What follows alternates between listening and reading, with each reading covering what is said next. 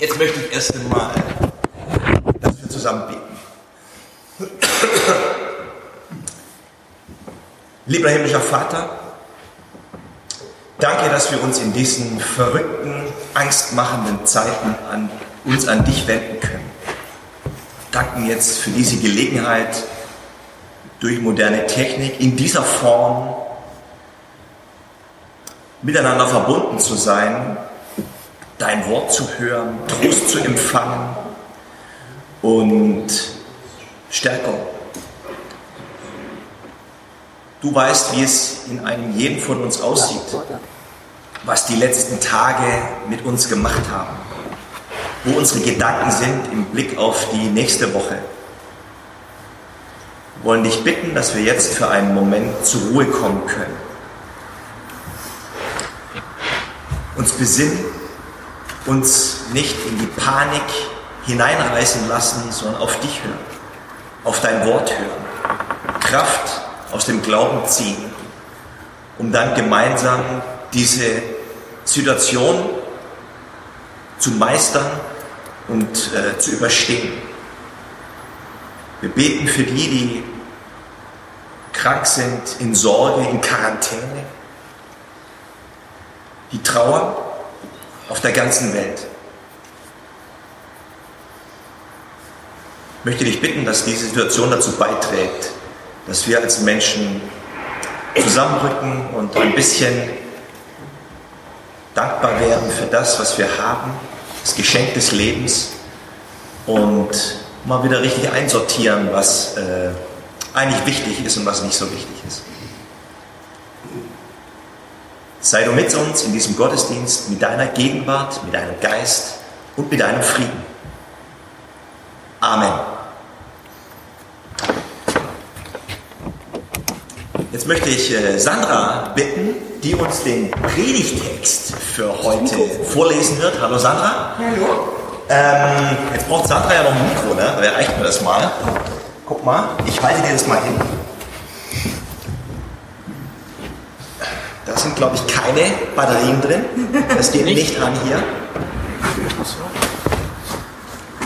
So ist das. Wir üben. Das ist alles eine Premiere für uns heute. Ähm, wir wissen auch nicht genau, was passieren wird, ob das, äh, wie oft wir das jetzt noch machen werden und wie das laufen wird. Wir sind da ein ganz, ganz, ganz gut eingespieltes Team in den letzten Jahren und das werden wir auch, auch noch stemmen. Ähm, wir können uns aber, ich bin ja hier mit meinem Mikro, vielleicht reicht das auch. Ich weiß es nicht, aber Hannes, Sie sind ganz flink da und eingespielt. Dankeschön, Hannes. Jetzt schalte ich das hier an und ich halte das hin. Ja, funktioniert es denn jetzt? Da leuchtet noch nichts. Doch, doch, doch, doch. Okay. okay. Dann ähm, zurück zum Programm sozusagen. Danke für die Technik, dass das so schnell ging. Der Text, zu dem Reinhard predigen wird, ähm, steht in Markus 2, Vers 1 bis 12. Ich lese. Und nach etlichen Tagen ging er wieder nach Kapernaum. Und es wurde bekannt, dass er im Hause war. Und es versammelten sich viele, sodass sie nicht Raum hatten, auch nicht draußen vor der Tür. Und er sagte ihnen das Wort. Und es kamen einige, die brachten zu ihm einen Gelähmten, von vielen getragen.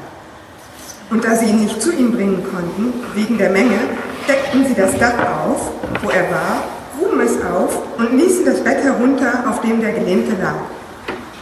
Da nun Jesus ihren Glauben sah, sprach er zu dem Gelähmten, Mein Sohn, deine Sünden sind dir vergeben. Es saßen da aber einige Schriftgelehrte und dachten in ihren Herzen, wie redet der so? Er lästert Gott. Wer kann Sünden vergeben als Gott allein? Und Jesus erkannte alsbald in seinem Geist, dass sie so bei sich selbst dachten und sprach zu ihnen, was denkt ihr solches in euren Herzen? Was ist leichter zu dem Gelähmten zu sagen? Die sind deine Sünden vergeben? Oder zu sagen, steh auf, nimm dein Bett und geh hin? Damit ihr aber wisst, dass der Menschensohn Vollmacht hat, Sünden zu vergeben auf Erden, sprach er zu dem Gelähmten. Ich sage dir, steh auf, nimm dein Bett und geh heim. Und er stand auf und nahm sogleich sein Bett und ging hinaus vor aller Augen, sodass sie sich alle entsetzten und Gott priesen und sprachen, wir haben solches noch nie gesehen.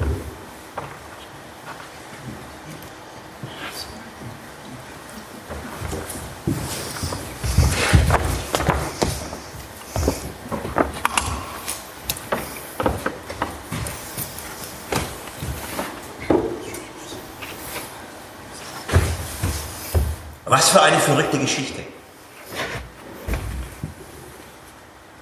Vier Männer, vier Menschen bringen einen zu Jesus und sie scheuen keine Kosten und Mühen, das zu tun. Diese Geschichte hat, wie so oft in der Bibel, zwei Teile. Das erste ist die Story an sich und, das, und der zweite Teil ist so, ein kleine, so eine kleine Masterclass für die Jünger, so ein äh, Jüngerschaftstraining, eine kleine Reflexion für die Beteiligten. Was bedeutet das jetzt eigentlich? Wie sollen wir das einordnen? Und das ist super, dass die Bibel schon so aufgebaut ist und meine Predigt ist auch so aufgebaut. Wir werden jetzt nicht groß darüber sprechen, was das für eine großartige Geschichte ist und wie das damals war und so weiter, sondern wir schauen uns die Geschichte an und schauen und reflektieren darüber, was heißt das für uns? Was bedeutet das für uns? Was bedeutet das für mein Leben? Und ich werde das jetzt so machen. Ich fange einmal heute mit dem zweiten Teil an, also erzähle die Geschichte und betrachte die Geschichte von hinten her. Da steht, nachdem Jesus zu diesem Gelähmten gesagt hatte, mein Sohn, dir sind deine Sünden vergeben, steht hier, da saßen aber einige Schriftgelehrte und dachten in ihrem Herzen, wie redet der denn? Er lästert Gott. Wer kann Sünden vergeben als Gott allein? Hab so gedacht, typische Reaktion von äh, so manch einem, der sagt, ja, das ist wieder typisch Kirche. Ja, da bringen Menschen einen Gelähmten. Oh, was macht, die, was macht der Jesus? Ja, was macht die Kirche? Sagt, dir sind deine Sünden vergeben. Bisschen schöne Worte. Typisch Kirche.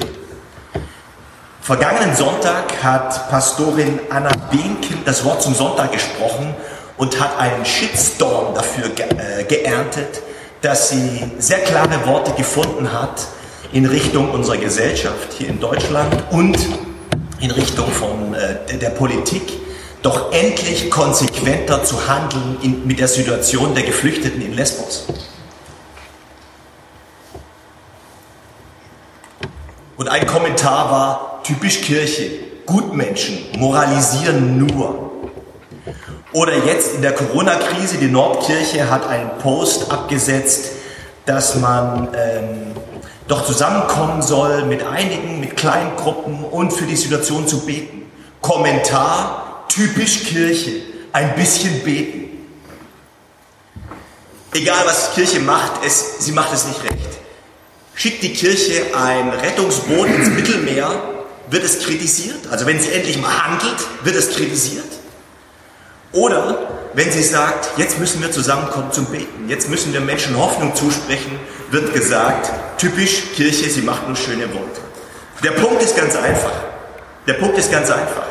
Unser Auftrag als Christen, unser Auftrag als Kirche, jetzt gerade in dieser Situation, ist beides. Wir müssen Menschen helfen, dass sie leben können. Und wir müssen, müssen Menschen Hoffnung zusprechen, damit sie leben wollen. Beides gehört zusammen. Es macht keinen Sinn, nur das eine oder das andere zu tun. Es macht auch keinen Sinn, nur, das, nur äh, die Kirche auf das eine oder das andere zu reduzieren. Es gehört beides zusammen.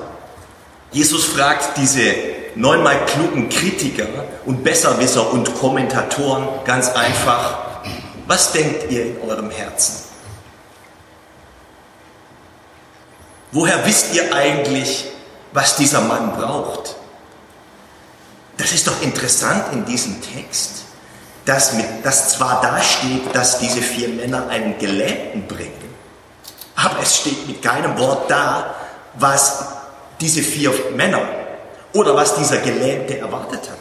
Es steht gar nicht da, dass sich zum Beispiel der Gelähmte beschwert hätte, dass Jesus sagt, dir sind deine Sünden vergeben. Es steht gar nicht da, dass die vier Männer, die ihn brachten, sich beschwert hätten Jetzt bringen wir den extra hier zu Jesus. Was macht er? Schöne Worte. Steht mit keinem Wort da. Das Einzige, die empört sind, sind die, die im Grunde gar nicht, die es gar nicht betrifft. Die von außen gucken und kommentieren.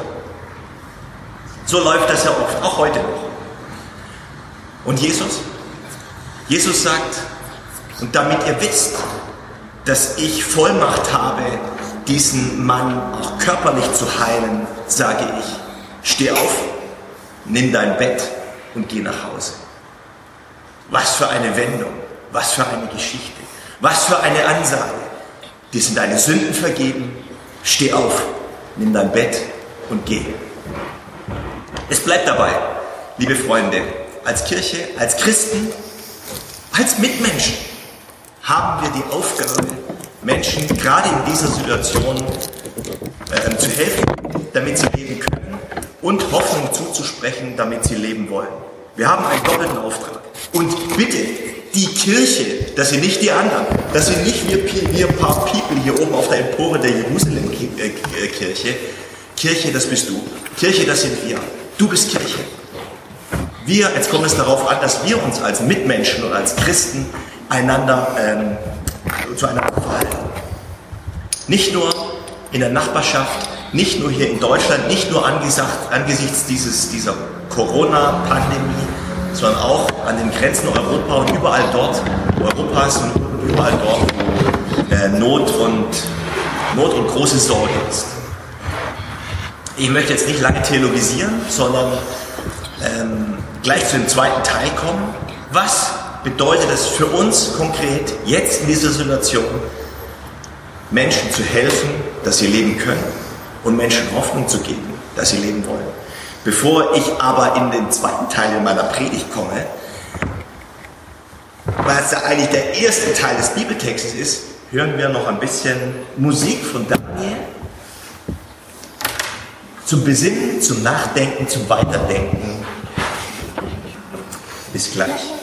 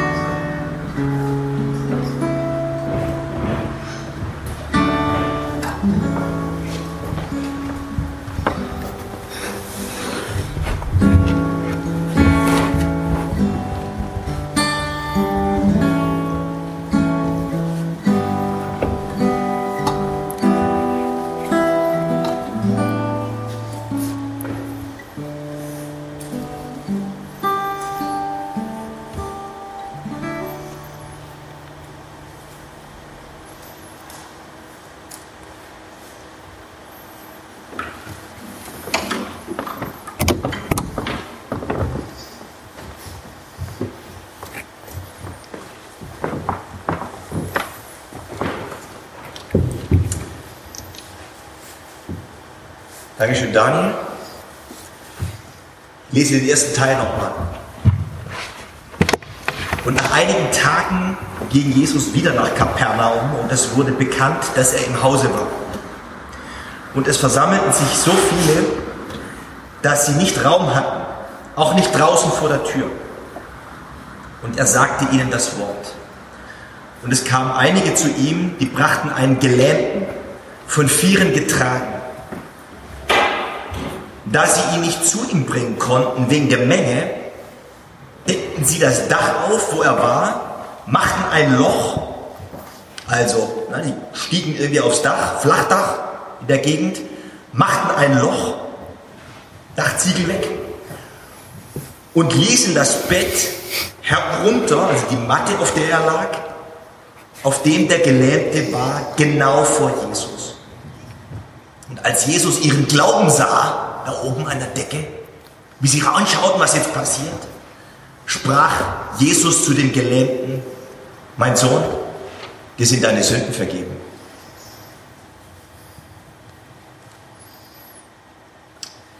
Vier Männer bringen ihren Freund, ihren Bekannten, ihren Mitmensch zu Jesus, damit er ihm hilft. Wie, wussten die vielleicht auch nicht so genau. Aber sie hat irgendwie das Gefühl, ich glaube, es ist gut, wenn unser Freund hier in die Nähe von Jesus kommt. Gar kein verkehrter Gedanke.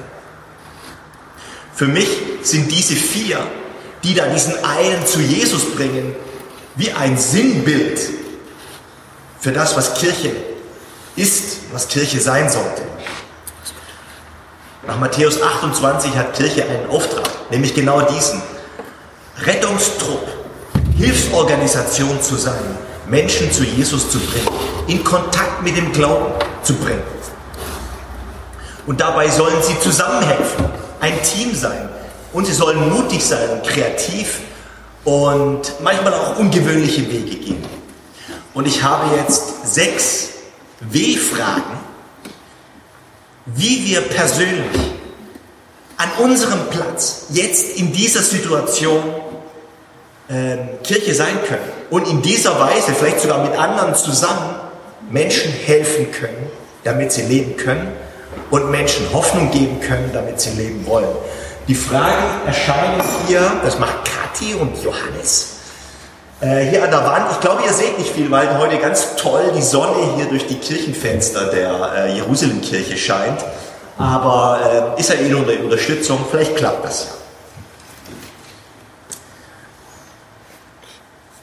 Mein, meine erste W-Frage, wie wir in der Weise, wie diese vier Männer das gemacht haben, äh, handeln können. Meine erste, erste W-Frage heißt, wann, wann könntest du helfen, deinen Freund, deine Freundin zu Jesus zu bringen?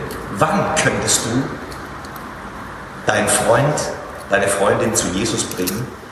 Äh, und zu Jesus bringen bedeutet jetzt immer, ähm, ihr oder ihm zu helfen, dass sie leben kann, ihr oder ihm zu helfen, äh, Hoffnung zu sagen, dass sie leben oder er leben will.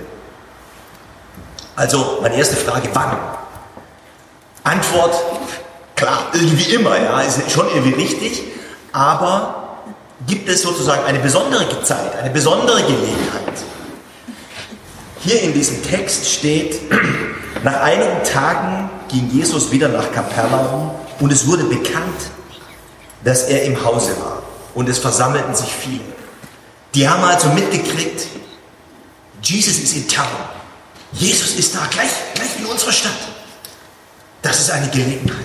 Das ist eine Gelegenheit, unseren Freund zu ihm zu bringen. Vielleicht wäre das irgendwie gut. Ein guter Gedanke. Es gibt besondere Gelegenheiten, wenn es, wenn es besonders günstig ist. Ob es für den Gelähmten so eine günstige Situation war, darum, darüber berichtet uns der Text nichts. Aber vielleicht war das auch der Fall. Vielleicht war er im Moment besonders verzweifelt oder verzagt über seine Situation. Um, es gibt eine Studie der Universität Greifswald darüber, wie Erwachsene zum Glauben kommen. wie Erwachsene zum Glauben an Jesus Christus kommen. Eine sehr interessante Studie vor einigen Jahren und ein sehr interessanter, vielleicht auch weniger, ich weiß nicht, ob er überraschend ist, aber ein Punkt dabei ist, Menschen, die in Umbrüchen ihres Lebens sich befinden, ähm, fragen neu nach Ex oder haben existenzielle Fragen und fragen auch neu nach Gott, fragen neu nach dem Sinn des Lebens und suchen, und suchen neue Antworten, weil es plötzlich neue Fragen gibt. Solche Umbrüche können natürlich Krisen sein. Der Tod eines nahen Angehörigen, eine Trennung in einer Partnerschaft, Krankheit, aber auch ganz positiv. Ein Umzug, ein neuer Job, ein neuer Lebensweg, eine neue Partnerschaft. Menschen in Umbrüchen haben neue Fragen und suchen neue Antworten und sind offen auch für Antworten des Glaubens. Wann könntest du deinen Freund, deine Freundin auf Jesus Christus, auf deinen Glauben, auf die Antworten des Glaubens aufmerksam machen, wenn dein Freund, deine Freundin vielleicht in so einer Umbruchssituation ist. Natürlich immer, aber besonders dann. Vielleicht kannst du einmal darüber nachdenken, wer von deinen Freunden im Moment in so einer Umbruchssituation. Hey, wir sind alle da draußen in einer Umbruchssituation. Wir wissen, haben keine Ahnung, was ist nächste Woche. Wir haben keine Ahnung, was ist morgen. Dieses Virus legt das ganze, das ganze Leben lahm, ja, das ganze öffentliche Leben. Menschen sind jetzt im Moment sehr offen für Fragen. Und zu Recht. Oder für Antworten, zu Recht, weil es neue Fragen gibt, die noch keiner, äh, die noch keiner beantwortet hat. Wir wissen es nicht. Mein zweiter Punkt. Wer, wer könnte dir helfen, deinen Freund, deine Freundin zu Jesus zu bringen? Wer könnte dir helfen? Das ist ja interessant in dieser Geschichte, dass äh, da vier zusammenhelfen. Und viele Situationen sind größer, als wir sie allein handeln können. Diese Situation mit diesem Coronavirus, diese Situation an den Grenzen Europas, vielleicht in deiner Nachbarschaft, bei einer Freundin, bei einem Freund, sind zu groß, dass wir alleine etwas tun könnten. Wir brauchen ein Team. Wir brauchen Verbündete, um Menschen zu helfen. Diese Studie in Greifswald äh, sagt, auf, auf der Frage, wie Menschen zum Glauben kommen, sagt sie, Schlüsselpersonen, die Schlüsselperson ist nicht der Pastor, ist nicht die Organisation Kirche. Schlüsselperson, damit Menschen auf neue Fragen neue Antworten finden und ein Stück begleitet werden zum Glauben hin, sind seine persönlichen Freunde. Also wir, also du. Du spielst eine Schlüsselrolle auf dem Weg oder dabei, wenn dein Freund, deine Freundin hm, Glaubensfragen stellt und Antworten sucht. Angesichts der Herausforderung, angesichts der Not, die du vielleicht äh, jetzt im Moment siehst, du spielst eine wichtige Rolle und vielleicht kannst du dir Verbündete holen. Meine Frage an dich heute, bei dem Freund, wo du vielleicht schon lange dir wünschst, dass er auch zum Glauben findet, wer könnte, wer könnte dir dabei helfen? Wie könntet ihr ein Team bilden? Wen könntest du, mit wem könntest du diese Person, deinen Freund, deinen Freund bekannt machen? Wer könnte dir dabei helfen? Dass ihr ein Team seid. Als Kirche sind wir auch ein Team. Wir haben alle unsere Begrenzungen. Wir können mit unseren Gaben zusammenhelfen. Und auch angesichts dieser Situation da draußen einen Unterschied machen. Aber wir müssen zusammenhelfen. Also, das ist meine zweite Frage. Wann? Zweite Frage, wer? Dritte Frage, wie, wie könntest du deinen Freund, deine Freundin mit Jesus bekannt machen? Die vier hatten vielleicht so spontan, wie die Situation war, so über unsere Idee vor anderthalb Tagen, diesen Livestreaming-Gottesdienst zu machen. Die vier hatten äh, einen Plan. Die haben einen Plan geschrieben. Die haben gesagt, wir packen den. Ja, aber der, der kann ja gar nicht gehen. Ja, wir, Wir nehmen einfach das ganze Bett mit, ja, die ganze Matten. Wir, wir nehmen den mit der ganzen Matte, ja. Vier Zipfel, vier Ecken, vier Männer und los geht's. Sie hatten den Ort recherchiert, an dem Jesus zu diesem Moment war. Und sie hatten den Weg dahin recherchiert, wie sie ihn hinbringen können. Und haben dann plötzlich vor Ort spontan gemerkt, okay, alles voll besetzt. Äh, ja, gehen wir durchs Dach. Einer hat vielleicht gesagt, spinnt ihr? Egal, ja, machen wir einfach. Finde ich großartig. Wir brauchen einen Plan. Was ist dein Plan? Was ist dein Plan, deine Freundin, deinen Freund zu Jesus zu bringen? Ihm zu helfen, ihm jetzt in dieser Situation Hoffnung zu spenden. Was ist dein Plan? Diese Greifswalder Studie, auf die ich mich nochmal beziehe, ähm, sagt interessanterweise, Gebet spielt eine wichtige Rolle. Dass wir für die Menschen, die uns am Herzen liegen, die sich jetzt vielleicht große Sorgen machen, weil sie zur Risikogruppe gehören, Menschen aus deiner Familie, dass wir für diese Menschen beten. Gebet spielt eine wichtige Rolle. Und dann habe ich im Grunde schon gesagt, Freunde, andere, die mittun. Freunde, Menschen, zu denen schon eine Beziehung da ist, spielen eine wichtige Rolle. Und dann vielleicht auch so etwas wie eine gute Veranstaltung in einer Kirche wo es einen ähm, Ritus gibt oder einen Moment, der eine Gelegenheit bietet für jemand, sich im Glauben zum ersten Mal oder wieder erneut festzumachen, wo da so eine Einladung gesprochen wird. Mach dich jetzt fest mit deinem Glauben. Das alles dient dazu. Welchen Plan hast du deinen, für deine Freunde, deine, deine Freundin? Also wie könntest du deinen Freund? Vierter Punkt, sechs werden es. Vierter Punkt, wovon könntest du dich abhalten lassen? Wovon könntest du dich abhalten lassen? Manchmal ist es gut, wenn man einen neuen Weg geht und ein Abenteuer beschreitet, sich vorher ein bisschen zumindest theoretisch durchzuspielen. Was könnte passieren? Welche Widerstände könnten da sein? Wovon könntest du dich abhalten lassen, deinen Freund, deine Freundin zu Jesus zu bringen? Liebe Leute, wenn wir Gutes tun wollen, wenn wir ähm, positiv sein wollen, wenn wir beispielsweise anderen Menschen von unserem Glauben erzählen wollen, ich sage, es wird Widerstände geben. Diese vier hatten einen tollen Plan haben ihren Freund, ihren Mitmensch gepackt, diesen Weg zu diesem Haus, wo sie wussten, da ist Jesus, kommen die an, alles voller Leute, eine Sperre von Menschen, ein Widerstand. Interessanterweise ein Widerstand aus Menschen.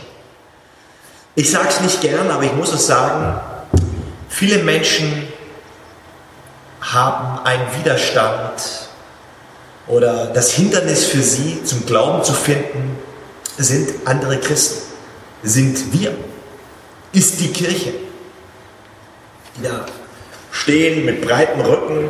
Hier ist Jesus, dahinter stehen wie so eine Mauer dazwischen. Oder es gibt so einen, einen Gap,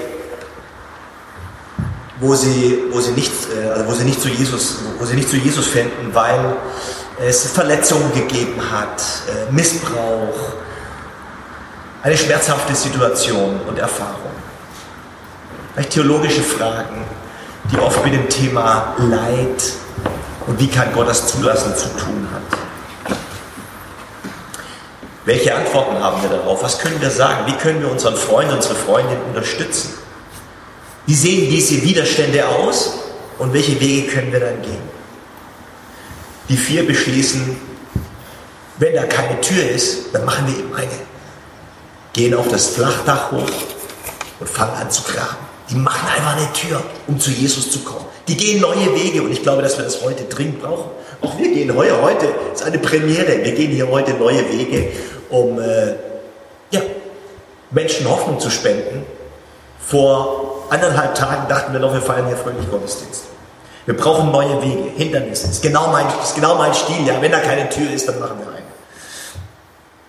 Manchmal muss man sich solche Hindernisse klar machen ähm, dass es lange dauern wird. Diese nochmal ein letztes Mal, dann nerv ich nicht mehr länger, ein letztes Mal, diese Greifswalder Studie sagt, Menschen brauchen auf ihrem Weg zum Glauben heutzutage in der westlichen Welt fünf bis sieben Jahre. Den sagt man nicht einmal ein Bibelvers und dann lassen die sich taufen. Die brauchen fünf bis sieben Jahre für, ihren, für ihre Lebenswende, sich neu oder zum ersten Mal im Glauben zuzuwenden. Wir müssen hier Langstrecken gehen, lange dranbleiben, viel dafür beten, kreativ sein und neue Wege gehen. Also, wovon könntest du dich abhalten lassen? Und mein letzter, äh, mein, mein fünfter Punkt, fünf von sechs. Was, was könntest du wagen, um deinen Freund, deine Freundin zu Jesus zu bringen, ein bisschen Hoffnung zu verbreiten und ihnen vom, von der Bibel, vom Evangelium, von unserem Glauben her etwas Gutes zu sagen? Ich habe das schon halb gesagt beim letzten Punkt. Finde ich ja großartig, diese Geschichte. Diese vier haben sich einfach, ja, die kommen da an, erstmal packen die ordentlich an und setzen alles Mögliche in Bewegung, um ihren Freund dahin zu bringen. Und als sie da vorstehen, lassen sie sich einfach gar nicht beirren, haben eine kreative Idee und ja, wir kennen aufs Dach und runter mit ihnen, mit ihrem Team. Hoffnung zu verbreiten braucht Mut. Mama kommt ein Shitstorm quer, manchmal komisch angeschaut. Was könntest du wagen? Was könntest du wagen, um anderen Menschen ein Stück Hoffnung zu bringen? Wir werden gleich hier ähm, nach der Predigt von unserem Lesbos-Team hören, die noch vor Ostern nach Lesbos reisen wollen. Was könnten wir wagen? Machen wir so kleine Dinge. Wir müssen hier nach Lesbos reisen. Wir müssen keine, keine, keine Dächer, Kirchendächer oder, oder Hausdächer aufdecken. Machen wir so kleine Dinge. Warum wagen wir nicht mehr? Wir haben so eine gute Hoffnung zusammen. Was könntest du wagen? Was ist für dich dran? Für deinen Freund, für deine Freundin? Ein Anruf heute Nachmittag noch? Vielleicht, ich weiß es nicht. Und mein letzter Gedanke, letzter Punkt. Wozu oder warum? Wozu, warum solltest du deinen Freund, deine Freundin zu Jesus bringen? Antwort, weil jeder Mensch es wert ist.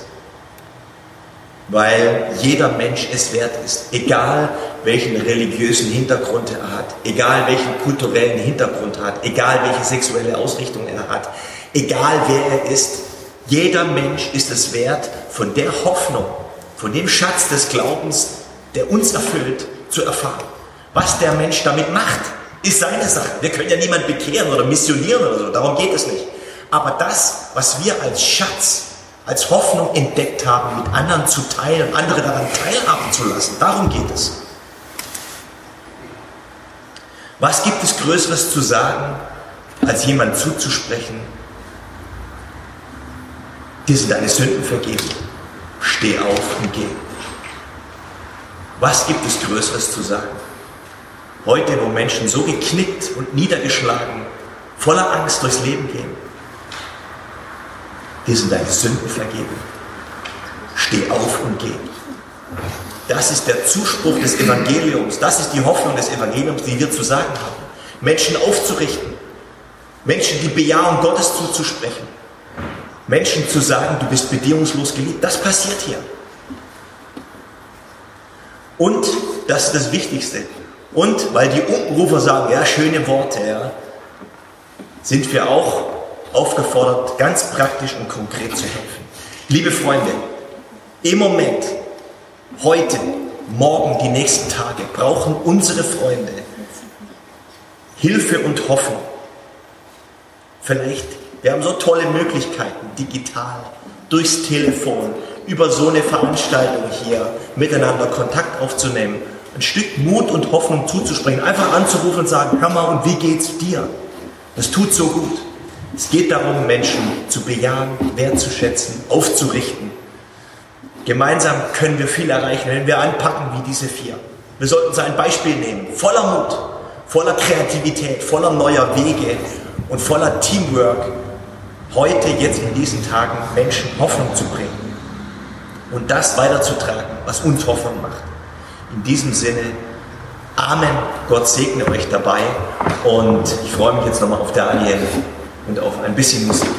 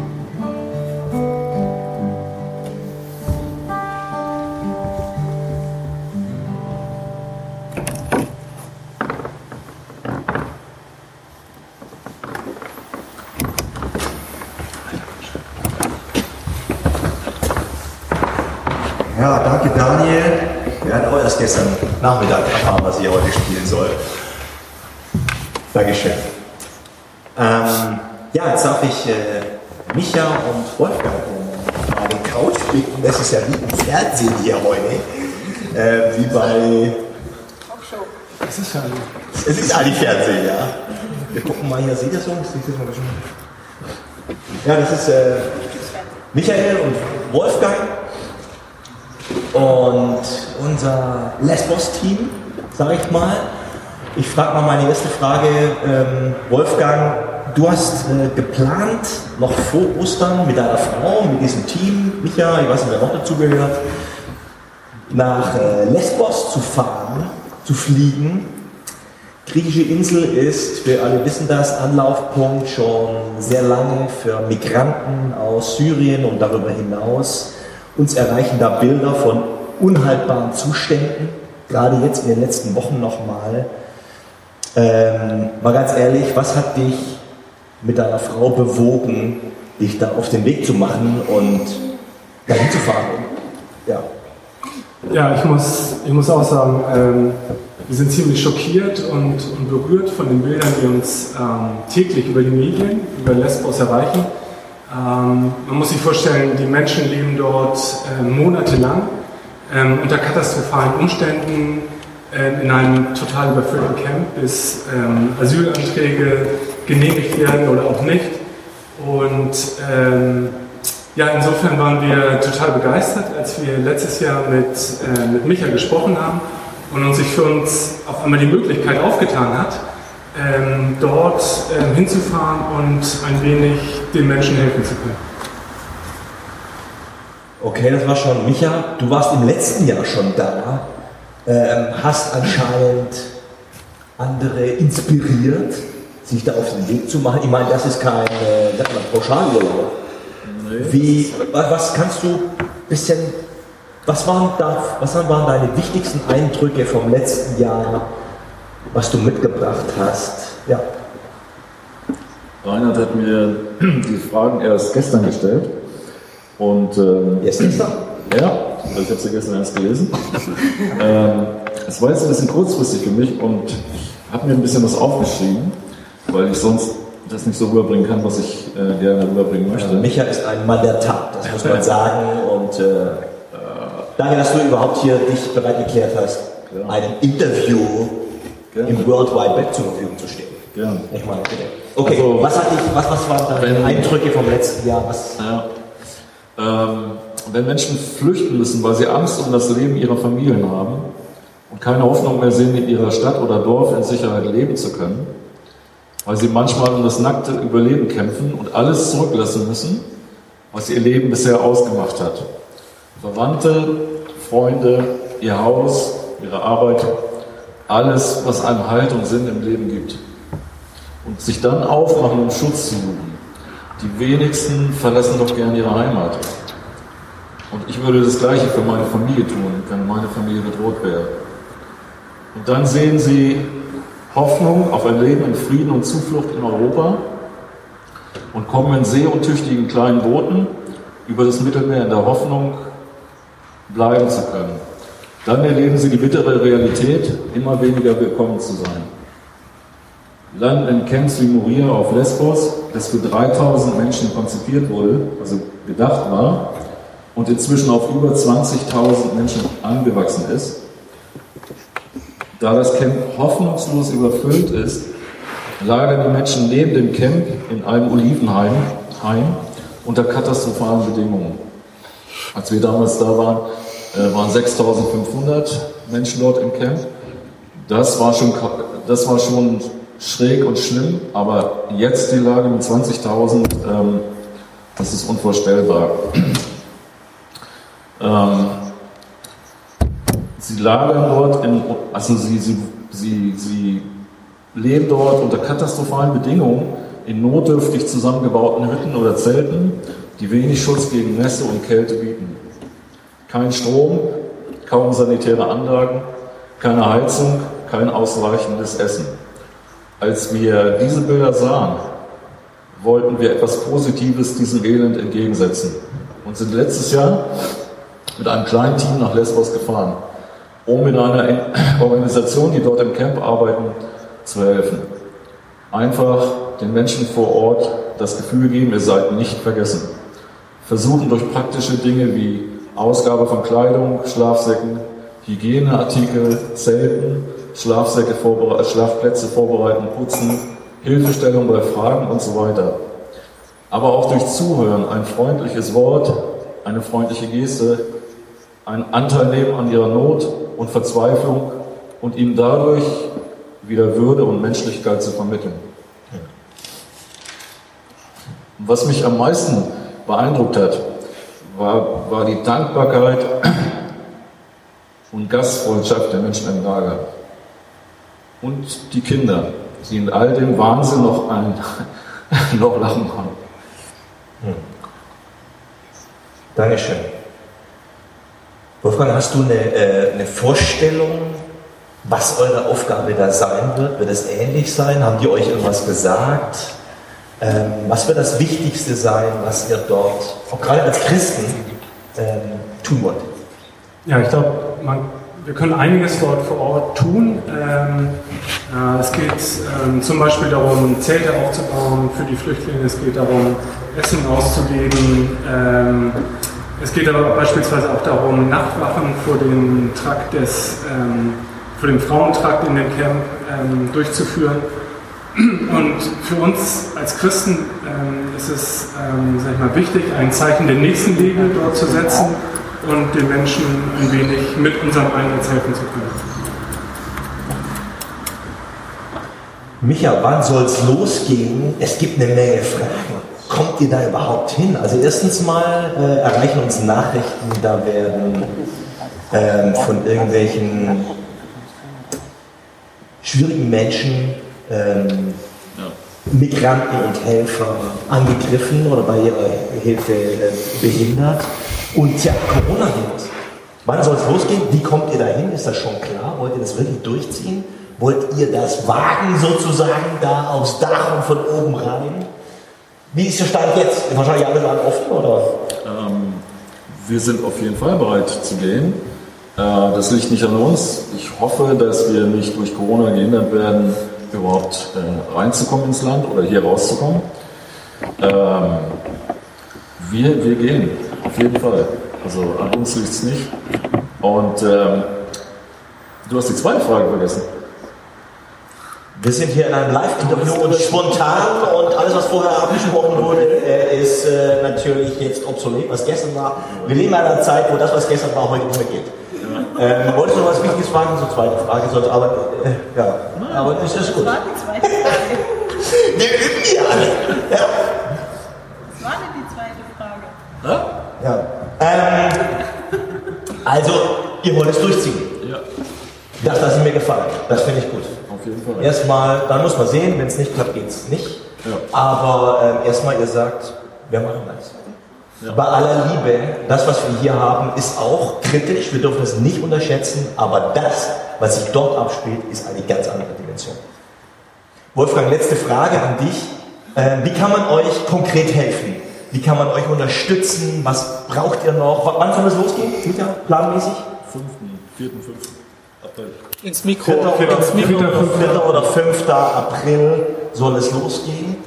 Ähm, in knapp 14 Tagen. Wolfgang, kann man euch was mitgeben? Was braucht ihr? Was? Ja, Spenden helfen auf jeden Fall. Spenden? Ähm, und, zwar Wie soll das haben wir, zwar haben wir über die ähm, Seite des Jerusalem Campus e.V., also www.jerusalem-campus.de. Ähm, dort sieht man die Kontonummer, äh, auf die man spenden kann. Ähm, von dem Geld werden äh, Dinge des täglichen Lebens für die Flüchtlinge besorgt, beispielsweise Hygieneartikel. Und ähm, ja, die Spenden sind natürlich steuerlich abzugsfähig. Ähm, bitte im Moment keine Sachspenden, weil im Moment doch ein bisschen unklar ist, ob es losgeht oder nicht. Ähm, und wir haben gesagt, auch in dem Fall, in dem wir nicht, wenn wir nicht fahren können sollten, äh, würden wir trotzdem das Geld an die Organisation spenden, weil die brauchen es in jedem Fall. Ähm, ja, Gebete helfen natürlich auch. Das ist auch klar für ähm, die Flüchtlinge, äh, die dort sind und für die Helfer vor Ort. Sehr gut. Beten, Finanzen, kann man bargeldlos machen, muss man gar keinen, ne? einfach ordentliche Überweisungen rüberschieben. Wir blenden das nachher bei Facebook hier unten ein und ähm, so dass ihr den Link habt, äh, die Website, wo man das dann finden kann. Macht das mal. Die haben noch, noch ein paar andere Schwierigkeiten als wir. Ja, wenn ich, wenn ich noch einen Satz Ja. loswerden kann. Ähm, was mich bewegt, ist, ist jetzt wirklich die auftretende und gezielte Gewalt gegen Schutzbedürftige und NGOs. Also die Menschen, die helfen wollen, dass die Situation verbessern. Aber ich denke, gerade in solchen Zeiten ist es nötig, gegen Hass und Gewalt aufzustehen und nicht durch Untätigkeit zu dulden. Ich glaube, dass es Gott ein Anliegen ist, dass wir uns nicht dicht machen für die Not unserer Mitmenschen. Egal, wo das ist, hier zu Hause oder auf Lesbos. Ihr zwei, ich würde gerne für euch beten, ganz konkret und äh, ja. Lieber himmlischer Vater, wir haben das jetzt gehört, diesen Bericht von Micha, von Wolfgang, Sandra wird hier aus der Gemeinde, die vorhin gelesen hat, auch dabei sein, einige andere, die das vorhaben, dort etwas zu wagen, in einem Team hinzufahren und vielleicht Einzelnen ein Stück Hoffnung zu geben.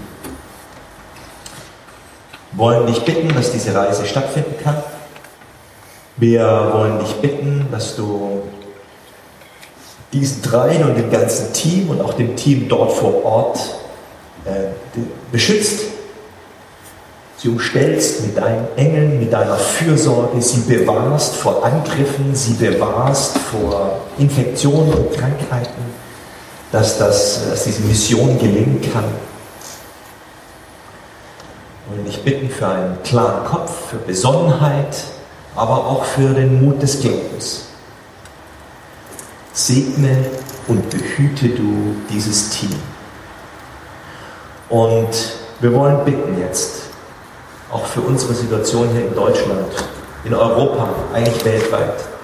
Wir beten für Ärztinnen, für Ärzte, Krankenpflegepersonal, dass du ihnen Kraft gibst, Besonnenheit. Wir beten für Forscher, die fieberhaft daran arbeiten, eine, ja, einen, einen, einen Impfstoff zu finden.